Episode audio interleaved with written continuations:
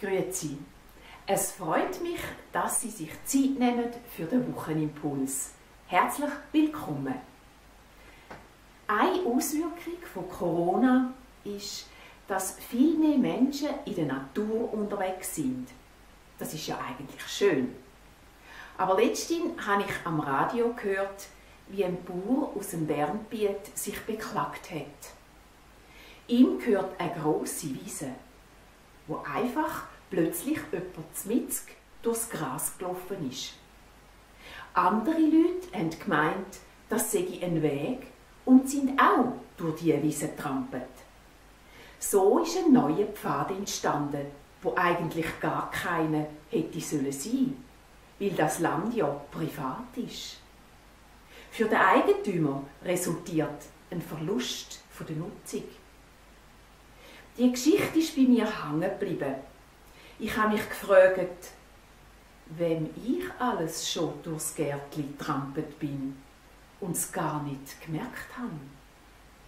So schnell passieren Übergriffe und ich bin mir es gar nicht recht bewusst. Der Apostel Paulus schreibt, dass ich den anderen soll höher achten als mich selber.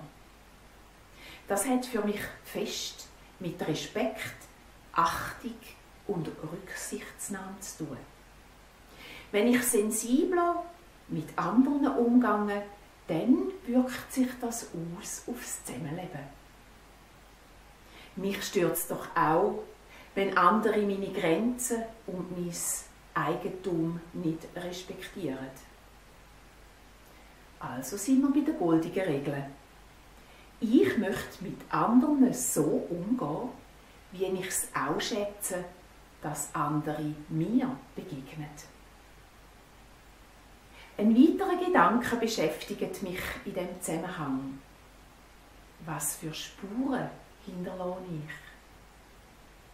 ich? In meiner theologisch-diakonischen Ausbildung hat ein Lehrer von einer Person erzählt, wo ihre Angehörigen nach ihrem Tod davon geredet haben, wie der Mensch ihnen als Vorbild in Erinnerung bleibt.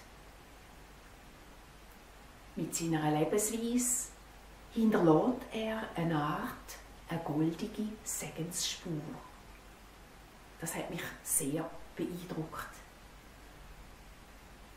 So wünsche ich Ihnen und natürlich auch mir, dass unser Leben auf dieser Welt eine fröhliche und eine gute Spur hinterlässt, dass wir Abdrücke hinterlassen, wo anderen positiv in Erinnerung bleiben.